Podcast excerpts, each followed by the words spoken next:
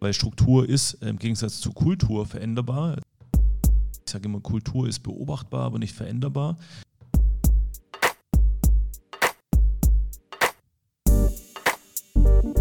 Next EVU. Der HXI Podcast für die Energiebranche der Zukunft.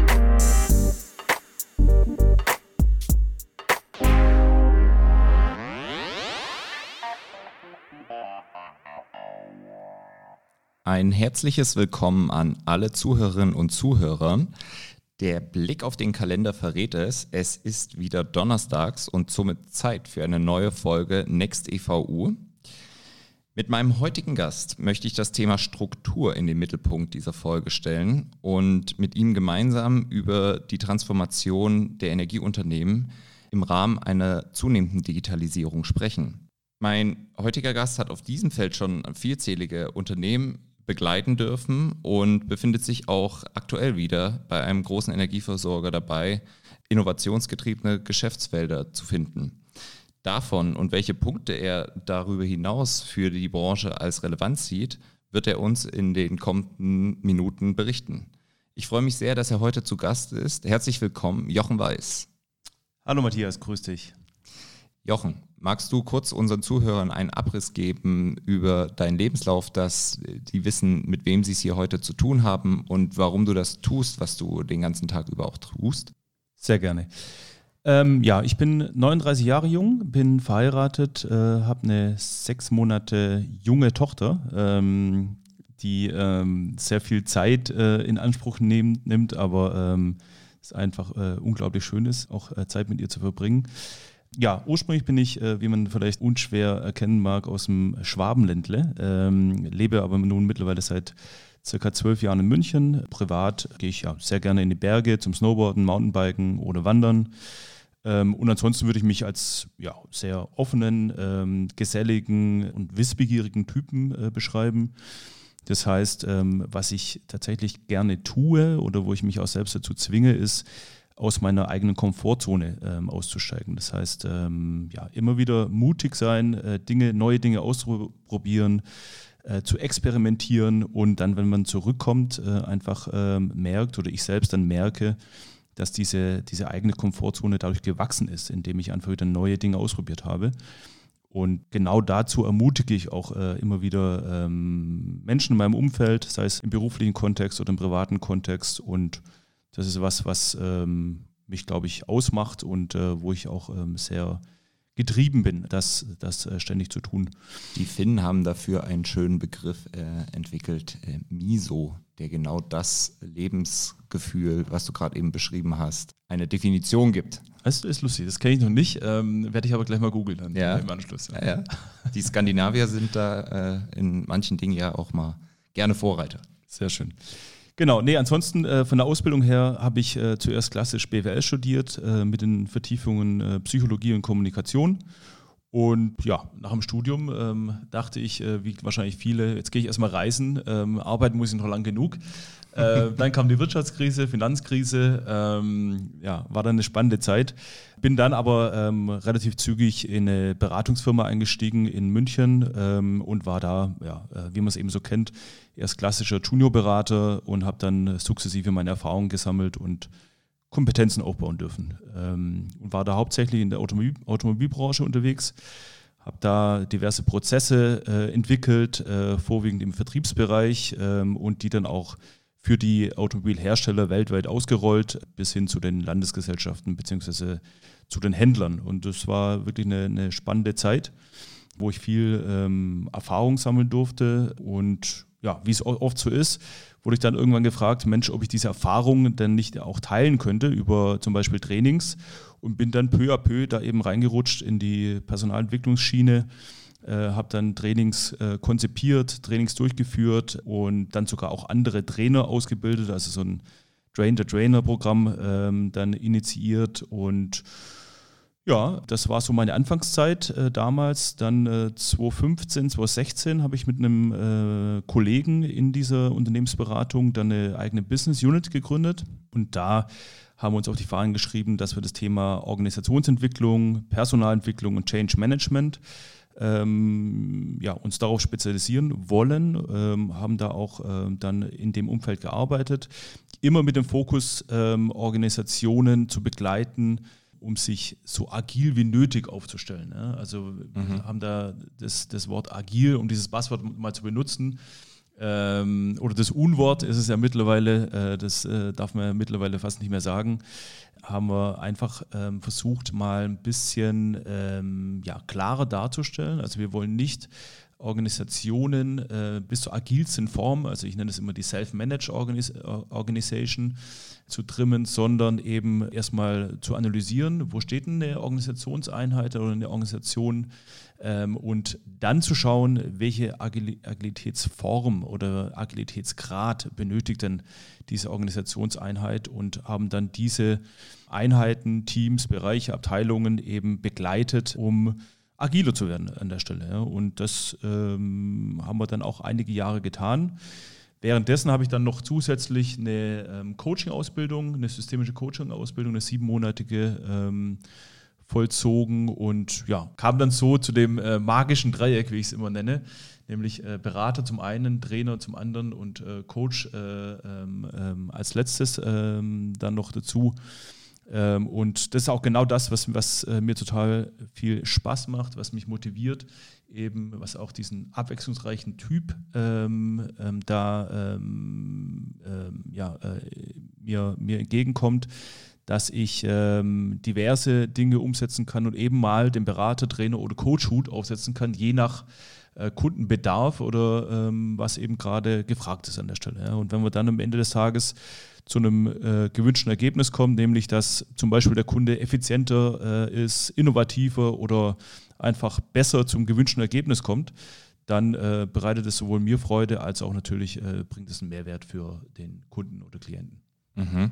Welchen Hut würdest du sagen, hast du in diesem Jahr mehr aufgehabt bis jetzt? Oh, das Jahr war tatsächlich sehr abwechslungsreich. Ich glaube, wie, wie für uns alle, äh, auch äh, Corona-bedingt natürlich. Der Trainerhut war sehr, den hatte ich sehr häufig auf und aber auch den Beraterhut. Den Coachhut ähm, am wenigsten dieses Jahr. Ähm, du hast ja vorhin gesagt, dass du deine, deine ersten Schritte in der Automobilbranche machen durftest und da auch sicherlich eine ganze Reihe an strukturellen Veränderungen, äh, was die Branche angeht, mitmachen durftest. Ähm, jetzt hast du seit einigen Jahren die Branche gewechselt, bist in der Energiewirtschaft, die auch aktuell vor sehr großen Veränderungen steht. Kannst du da äh, Parallelen entdecken? Kannst du signifikante Unterschiede ausmachen? Was sind so deine Erfahrungen aus deiner Zeit in der Energiebranche? Ja, also da gibt es schon riesige Unterschiede, muss man sagen. Ne? Also klar, ähm, historisch bedingt ähm, sind äh, die Energieversorger, aber auch Automobilhersteller natürlich, ähm, wenn man es mal die Großen anschaut, über ähm, sehr viele Jahrzehnte gewachsen, aber äh, haben ihren Ursprung komplett äh, aus unterschiedlichen Richtungen. Ja. Also wenn man die Wertschöpfungskette von einem Automobilhersteller sich mal anschaut, wo es äh, ganz am Anfang immer diese Einheit gibt, Forschung und Entwicklung, bevor dann äh, anschließend die Produktion ansetzt. Sowas gibt es ja eigentlich äh, bei einem klassischen Energieversorger gar nicht, mhm. ähm, sondern das Thema Forschung, Entwicklung, äh, wie kann ich Innovationen vorantreiben, wie kann ich vielleicht sogar mal erstmal kreative Ideen generieren, ähm, auf den Tisch werfen, dann zu priorisieren und dann vielleicht ein Geschäftsmodell daraus ähm, bringen. Ähm, das ist tatsächlich für ganz, ganz viele ähm, in der Energiebranche oder Energieversorgungsunternehmen ähm, noch ja, relatives Neuland. Man muss natürlich auch sagen, da gibt es riesige Unterschiede. Mhm. Äh, da gibt es einige, die sind auch da schon seit vielen, vielen Jahren dabei, äh, sich so zu strukturieren, äh, beziehungsweise organisational auch aufzustellen, dass Innovationen gefördert werden. Und da gibt es sind aber auch andere dabei, ähm, bis hin zu kleinen Stadtwerken, die haben ähm, auch gar nicht die Kapazitäten oder die, das Budget dafür, ähm, eben, äh, das einzuführen. Die kaufen sich dann aber klassischerweise so äh, Innovationen eben ein. Das Stichwort Innovation, was ja in den letzten Jahren bei den Energieversorgungsunternehmen immer mehr in den Mittelpunkt gekommen ist, öffnet natürlich auch ähm, das Tor zu einem Spannungsfeld, was wir schon in unserer ersten Folge besprochen hatten, nämlich das Thema, wie kann ich beidhändig zum einen Innovation und zum anderen Effizienz in meinem Unternehmen treiben. Historisch gesehen kommen die Energieunternehmen ja aus einem stark regulierten und dadurch auch effizienzgetriebenen Bereich seit einigen Jahren in Richtung Innovation, neue Geschäftsmodelle. Und wir hatten ja auch schon das Thema Ambidextrie da angesprochen. Wie nimmst du diese Fähigkeiten bei den Unternehmen wahr, bei denen du bist, diese Beidhändigkeit meistern zu können? Auch da wieder ähm, gibt es riesige Unterschiede, aber ich glaube, was man allgemeingültig sagen kann, das Thema Effizienz bzw. Effizienzgetriebenheit nenne ich es immer, ähm, die ist eigentlich so gut wie überall vorhanden. Also effizient können unsere ähm, Kunden oder ähm, die Organisationen, mit denen wir zusammenarbeiten, äh, weil eben, äh, wie du gerade schon sagtest, ähm, aus der Historie her geboren, das mussten sie schon immer sein. Ja? Also bestehende Prozesse zu hinterfragen, die zu optimieren, äh, effizienter äh, darzustellen, Kosten einzusparen. Natürlich, das ist auch immer ein wesentlicher Faktor. Auf der anderen Seite, wie du es gerade sagtest, ähm, der Innovationsgedanke, das ist tatsächlich noch ähm, relativ neu. Auch da wieder, wenn man auf die Vertriebseinheiten schaut bei den Energieversorgungsunternehmen, da ähm, oder in der Energiewirtschaft im Allgemeinen, ähm, da äh, beschäftigt, man, beschäftigt man sich natürlich schon länger mit dem Thema Innovation auch, um eben neue Geschäftsmodelle auch an den Markt zu bringen, im Drittgeschäft zum Beispiel. Das ist ja was, ein ganz wesentlicher Bestandteil dessen. Ja. Und, äh, aber was wir da auch merken ist, da gibt es ganz unterschiedliche Herangehensweisen. Der eine sagt, ich möchte ein ähm, komplett eigenes Innovationsteam äh, ins Leben rufen, die, die dann äh, Zeit und Budget bereitgestellt bekommen, um äh, eben Ideen zu entwickeln, Ideen oder Prototypen dann zu entwickeln aus dieser Idee und dann ähm, tatsächlich auch ein Geschäftsmodell, das ähm, natürlich immer zum Ziel haben muss, ähm, dann auch Ertrag zu erwirtschaften, ins Leben zu rufen. Auf der anderen Seite gibt es andere Unternehmen, die sagen, hm, das Modell ist nicht das Richtige für mich, sondern wir wollen je nach Thema, wenn wir jetzt ein, ein spezielles Thema haben, das wir jetzt vorantreiben wollen oder erstmal untersuchen wollen, ob das denn Potenzial hat, um ähm, für unsere Kunden oder potenziellen Kunden da ähm, mehr, einen Mehrwert zu liefern. Wenn wir uns das mal anschauen wollen, wollen wir erstmal so buntes Feld an Spezialisten äh, aus unserem Unternehmen zusammenkommen lassen und die äh, bekommen dann auch, aber nur temporär, eine gewisse Zeit und auch ein gewisses Budget, um sich erstmal das Problem äh, anzuschauen und dann eben Lösungen zu generieren. Also da gibt es auch verschiedene Herangehensweisen, wie man denn ähm, solchen Innovationen sich annähert äh, und dann auch ähm, erste Erfolge feiern kann. Oder eben, jetzt sind wir beim Thema äh, Fehlerkultur, auch ganz schnell mal Fehler äh, machen kann. Ja, das ist auch was ganz Wichtiges. Kenne ich auch aus eigener Erfahrung sehr gut. Also gerade, äh, ich habe ja vorhin kurz erzählt, die Business Unit, die wir damals gegründet haben in äh, dem äh, anderen Unternehmen, in der, in der Beratungsbranche, da haben wir auch ganz, ganz viele Fehler gemacht und über die ich heute sehr dankbar bin, ja, weil nur daraus konnten wir wieder sehr viel lernen ähm, und uns ähm, ja, jetzt noch besser aufstellen, als wir es damals äh, schon gemacht haben. Und Hast du vielleicht ein Beispiel dafür? Ja, also war auch vielleicht ein Klassiker damals, ähm, das Thema Priorisierung ja, oder Fokussierung würde ich es äh, gerne nennen. Ähm, nämlich, was haben wir sehr, sehr gut gemacht? Wir waren, ähm, wie gesagt, im, beim Thema Organisationsentwicklung, Personalentwicklung, Change Management unterwegs, haben uns da auch äh, ständig weiterentwickelt, waren da wirklich sehr, sehr gut aufgestellt ähm, von unseren Skills, von unseren äh, Kompetenzen, von unseren Fähigkeiten. Ähm, allerdings, ähm, was wir tatsächlich aus den Augen verloren haben, ist die Fokussierung hin zu einer speziellen Zielgruppe, also Kundenzielgruppe. Da haben wir gesagt, Mensch, diese, diese Themen sind so ähm, übergeordnet ähm, und äh, gehen doch jeden was an. Warum sollten wir uns denn da auf eine äh, spezielle äh, Kundenzielgruppe fokussieren? Ja? Also lass uns das mal offen anbieten und dann mal bewusst auch damals aus der Automobilbranche ausbrechen und ähm, dann auch äh, das für jedermann äh, mehr oder weniger anbieten.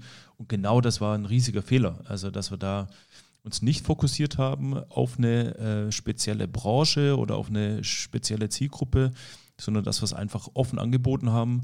Und ähm, dadurch hat einfach Fokus und äh, Priorisierung gefehlt. Und das ist was, was ich definitiv äh, mitgenommen habe, was mich auch geprägt hat. Ähm, sei fokussiert und sei äh, ähm, ähm oder priorisiere äh, entsprechend, ähm, so dass du dich fokussieren kannst. Das ist ja auch ein erstaunliches Phänomen, was ich ähm, jetzt auch immer wieder bei meinen Projekten, äh, auf denen ich bin, mitbekomme, dass die Energieversorgungsunternehmen jetzt erstmal kennenlernen müssen, wer überhaupt ihre Kunden sind. Also historisch betrachtet ähm, reiner Infrastrukturdienstleister ähm, und jetzt auf einmal der Kunde doch ein Stück weit auch immer mehr ins Mittelfeld äh, oder ins Zentrum gerückt wird und man dann sich erstmal auch im Klaren werden muss, okay, wer sind denn überhaupt meine Kunden, die ich ansprechen möchte und bedienen möchte, weil ansonsten hat man halt ein, ja, eine hybride Lösung, die so alles ein bisschen bedient, aber nicht wirklich an das, an das Kernproblem oder das Bedürfnis einer Zielgruppe andockt. Und ähm, dann lässt auch ganz schnell die Motivation innerhalb der äh, Organisation nach an, an Innovation zu arbeiten, weil man einfach merkt, dass man nicht die äh, gewünschten Ergebnisse oder Rückläufe von seinen Zielgruppen bekommt, weil man vielleicht am Anfang die Zielgruppe auch komplett falsch identifiziert hat oder nicht verstanden hat. Ich finde das, was du gerade ansprichst, ist ein extrem wichtiger Punkt. Das Thema Kundenzentrierung oder den Kunden in den Mittelpunkt rücken. Ja. Ähm, ich meine, selbst wenn wir bei HXI jetzt äh, uns mal ähm, reflektieren, ist es auch was, wo wir äh, noch total äh, viel lernen müssen und besser werden müssen. Ne? Ähm, und das ist ja auch was, wo wir, dass wir ja ständig predigen, auch bei unseren Kunden, die eben den Kunden in den Mittelpunkt zu rücken. Und das, wie tust du das? Ja, also ganz salopp ausgedrückt, einfach indem du äh, ständig äh, beim Kunden bist, äh, mit dem Kunden im Austausch bist und den ständig fragst, äh, was er denn benötigt ähm, und ähm, wie wir, also unsere Dienstleistungen, unsere Produkte anpassen äh, können oder müssen, um eben die äh, Kundenbedürfnisse ständig zu treffen. Und ich will jetzt nicht mhm. schon wieder anfangen von der, von der VUCA-Welt, dass alles mhm. volatiler und unsicherer und komplexer und mehrdeutiger wird. Aber irgendwo ist es doch so, ja, aufgrund der Digitalisierung und aufgrund der äh, all der Themen, die auf uns einprasseln. Und deshalb müssen wir den Kunden, wie gesagt, ähm, mehr einbeziehen und kontinuierlich befragen, was er denn möchte, was er denn braucht und äh, wie wir uns dementsprechend ähm, ausrichten müssen.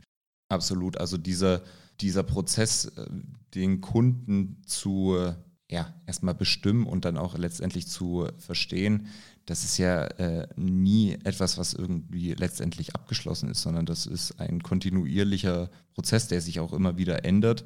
Genauso wie die Kundengruppen vielleicht jetzt weniger aber die Anforderungen von gewissen Kunden sich äh, verändern werden. Und das ist, ähm, um da jetzt mal ein Beispiel auch nochmal aufzugreifen, was diesen ganzen strukturellen Wandel in der Energiebranche schön beschreibt, dieses zunehmende oder diese Sensibilisierung der Kunden äh, bezüglich Nachhaltigkeit und Klimaschutz. Also die Kunden wollen selber Teilhabe haben an der Energiewende, auch ein Stück weit vor Ort sie mitgestalten. Der Kunde wird viel mehr zum Prosumer, sprich er produziert seine eigene Energie und die verbraucht er auch und was überschüssig ist, wird zurückgespeist ins Netz, was auch ganz andere Anforderungen nochmal an, an diese Dienstleistungen und Produkte von Energieversorgungsunternehmen für die Kunden darstellt.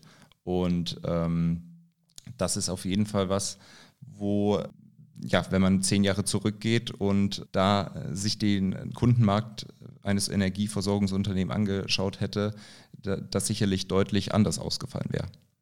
Definitiv, also kann ich ähm, auch nur so bestätigen. Und finde ich auch total spannend, ja, wie jetzt, ich nenne es immer so die digitale Energiewende, wie das jetzt äh, tatsächlich ähm, in aller Munde ist, wie das vorangetrieben wird, wie da auch wirklich Geld in die Hand genommen wird, ja, und, und, und auch Zeit äh, bei den Unternehmen, um da Teil dessen zu sein, um die Energiewende äh, voranzutreiben, wie man die eben noch besser, noch schneller umsetzen kann und wie wir da auch ähm, dementsprechend Aufmerksamkeit generieren können und das eben dann auch transparent kommunizieren können. Wenn wir jetzt mal in Richtung strukturellen Veränderungen in, in die Organisation hineinblicken, ähm, Jochen, was hast du da für Erfahrungen gemacht? ähm, bezüglich den Veränderungen innerhalb einer Organisationsstruktur? Ja, da habe ich auch ähm, lustigerweise mit dem Kollegen, ähm, mit dem ich früher äh, sehr eng zusammengearbeitet habe, der hat mich auch geprägt mit einem, äh, mit einer Aussage, die hieß äh, strukturbedingt Verhalten. Und da habe ich ehrlicherweise lange drüber nachdenken müssen. Ähm, aber die, die Ausprägung dessen ist eigentlich äh, ganz einfach. Ne? Also wenn ich eben als, ähm, ja, wenn ich mal ein Team nehme oder eine Abteilung nehme und mir die Struktur anschaue, also wie sind denn da die Aufgaben verteilt? Äh, welche Aufgaben gibt es denn da überhaupt? Welche Projekte werden da abgearbeitet? Und wie wird das getan? dann sehe ich, es ist relativ schnell die Strukturen, die da vorherrschen ähm, und kann da ganz viele Ableitungen treffen. Also zunächst schaue ich nochmal an, wie ist denn zum Beispiel auch der Reifegrad der Mitarbeiter? Äh, sind es eher unerfahrene Mitarbeiter ähm, oder erfahrene Mitarbeiter? Sind es kompetente? Wie ist denn der, der Mindset im Team äh, und darauf aufbauend? Wie ist denn die allgemeine Kommunikations- und ähm, Kollaborationsfähigkeit? Und anhand dessen ähm, schaue ich mir da dann an, wie gesagt, wie ist dieses Team oder wie ist die Abteilung strukturiert und ähm, kann dann gemeinsam äh, mir überlegen, wie ist diese Struktur ähm, veränderbar, weil Struktur ist im Gegensatz zu Kultur veränderbar. Also ich sage immer, Kultur ist beobachtbar, aber nicht veränderbar. Mhm. Und die Kultur, äh, die Struktur ist ähm, sowohl beobachtbar als auch veränderbar. Und äh, das bedingt dann auch ein äh, verändertes Verhalten. Ähm, und das ist was, ähm, wo ich auch relativ häufig reingehe, mir die Strukturen anschaue von einem Team oder von einer Abteilung und dann mir gemeinsam mit äh, meistens dem Verantwortlichen des Teams oder der, der, der Abteilung mir anschaue, wie kann man denn, an welchen Stellschrauben kann man denn drehen in, in einer Struktur oder an, ja, an, an ähm, so äh, verschiedenen Vorgehensweisen, sodass das sich auch auf das Verhalten auswirkt. Ja? Und das Verhalten ähm, lässt sich natürlich dann dauerhaft ähm, etablieren ähm, von einzelnen Kolleginnen und Kollegen, wenn man dann auch äh, dementsprechend kontinuierlich positives Feedback bekommt aufgrund äh, des veränderten Verhaltens. Gerade dein, ähm, dein Zitat, dass äh, Strukturen veränderbar sind und Kulturen aber nicht, äh, bin ich sehr gespannt. In unserer nächsten Folge wird es alles um den kulturellen Wandel gehen, ähm, was unser äh, Gast dazu sagt. Das werde ich mir gleich mal mitnehmen und äh, die Sichtweisen von dem Gast dazu einholen. Oh, oh, oh, da bin ich, bin ich mal gespannt, weil da mit Sicherheit äh, werde ich Gegenwind bekommen. Ja? Und das ist auch äh, vollkommen in Ordnung so, weil ähm, es ist wie so oft im Leben, äh, der Wind kommt nicht immer aus einer Richtung, aber ja, was mich ähm, jetzt äh, zum Abschluss des, äh, der Folge natürlich äh, brennend interessieren würde, sind die ähm, aus deiner Sicht die großen drei Veränderungen, was den strukturellen Wandel in der Energiebranche angeht. Diesmal, da wir nur einen Gast haben, würde ich als Moderator auch mit äh, beispringen. Ich habe äh, auch im Vorfeld Gedanken gemacht, was so aus meiner Erfahrung heraus Dinge sind, die eine gewisse Relevanz haben oder Potenzial, den Markt nachhaltig auch zu verändern. Wir gehen immer abwechselnd vor, äh, das altbekannte Spiel. Jochen, was ist deine Nummer drei? Ähm, Nummer drei habe ich, glaube ich, gerade schon angesprochen, also die digitale Energiewende. Ähm, also wie können wir die Digitalisierung noch mehr nutzen, um die Energiewende besser und schneller umzusetzen, voranzutreiben. Und ähm, ja, ähm, wie können wir da auch vielleicht sogar noch mehr Aufmerksamkeit bekommen, um das Ziel dann eben ähm, schneller zu erreichen als ähm, überhaupt schon geplant. Mhm. Ja, da spielt so ein bisschen meine Nummer zwei erst drauf ein. Und deswegen meine, meine Nummer drei, die ich äh, für mich identifiziert habe, ist der ähm, Begriff Exnovation, also das, das, Gegenstück, oh, zu das, das, Gegenstück zur Innovation. Ah. Ähm, das heißt, äh, sich nicht immer wieder danach streben, etwas, etwas äh, Neues und noch nie Dagewesenes zu entwickeln, sondern sich bewusst auch, auch von Bestehenden zu lösen, wenn man einfach merkt, dass äh, Dinge nicht mehr äh, das erwünschte Ergebnis äh, für, für, für einen erzielen. Und ähm, das können aus Sicht eines äh, Energieunternehmens natürlich Produkte oder Dienstleistungen sein, die man historisch gesehen schon ähm, länger ähm, dem Kunden zur Verfügung gestellt hat oder auch, äh, wenn man jetzt intern in die Organisation reinblickt, die Dinge, die man schon der berühmte Satz, das haben wir schon immer so gemacht, der Prozess äh, ist da schwer veränderbar ähm, ist er aus meiner Erfahrung eben doch, aber dieses Aufbrechen und dieses ja, Exnovieren, das ist etwas, was so ja, eine Art Hausaufgabe ist, um erstmal dann weiter ins, ins, ins eigentliche Doing kommen zu können. Alte Zöpfe abschneiden, meinst du, ne? Alte Zöpfe abschneiden, genau. Ähm, öfters mal zum Friseur gehen äh, und immer die neueste Frisur tragen. Ständiges Hinterfragen. Oder äh, das tote Pferd ähm, schnellstmöglich zu verlassen. Nummer zwei.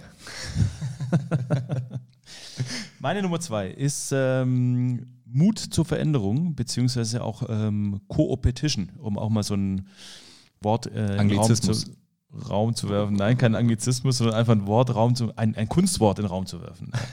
Co-Opetition für äh, diejenigen, die es nicht kennen, das ist tatsächlich ein Kunstwort ähm, aus äh, Cooperation, also Kooperation und Competition, also Wettbewerb. Und soll einfach aussagen, ähm, ja, nutzt auch den Wettbewerb oder euren vermeintlichen Wettbewerb, um gemeinsam äh, in Kooperation zu gehen und äh, dadurch auch schneller, gemeinsam schneller zu werden, gemeinsam ähm, Dinge voranzutreiben äh, und habt keine Angst davor, dass der vermeintliche Wettbewerb euch dadurch irgendwie was wegnimmt, äh, sei es ähm, Wissen, äh, Mitarbeiter, wen auch immer, sondern probiert es aus, habt Mut äh, zu dieser Veränderung und ähm, als Beispiel habe ich eben das Thema Co-Opetition mitgebracht. Mhm. Er hat es ja eben schon gesagt, meine Nummer zwei greift so ein bisschen auf deine äh, Nummer drei, das Thema Energiewende ähm, meistern ein. Ähm, für mich ist es klar, dass die Unternehmen äh, stärker noch ihre regionale Stellung ausnutzen sollten.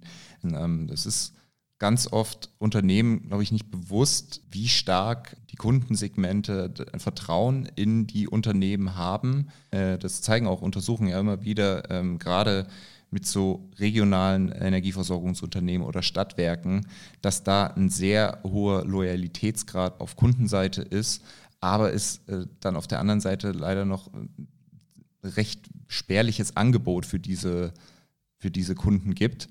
Und ähm, da kann man gerade jetzt als Energieversorgungsunternehmen frühzeitig positionieren, um da dann auch äh, entsprechende Strukturen für eine immer stärker und größer werdende Energiewende zu platzieren und da auch Kunden langfristig zu binden.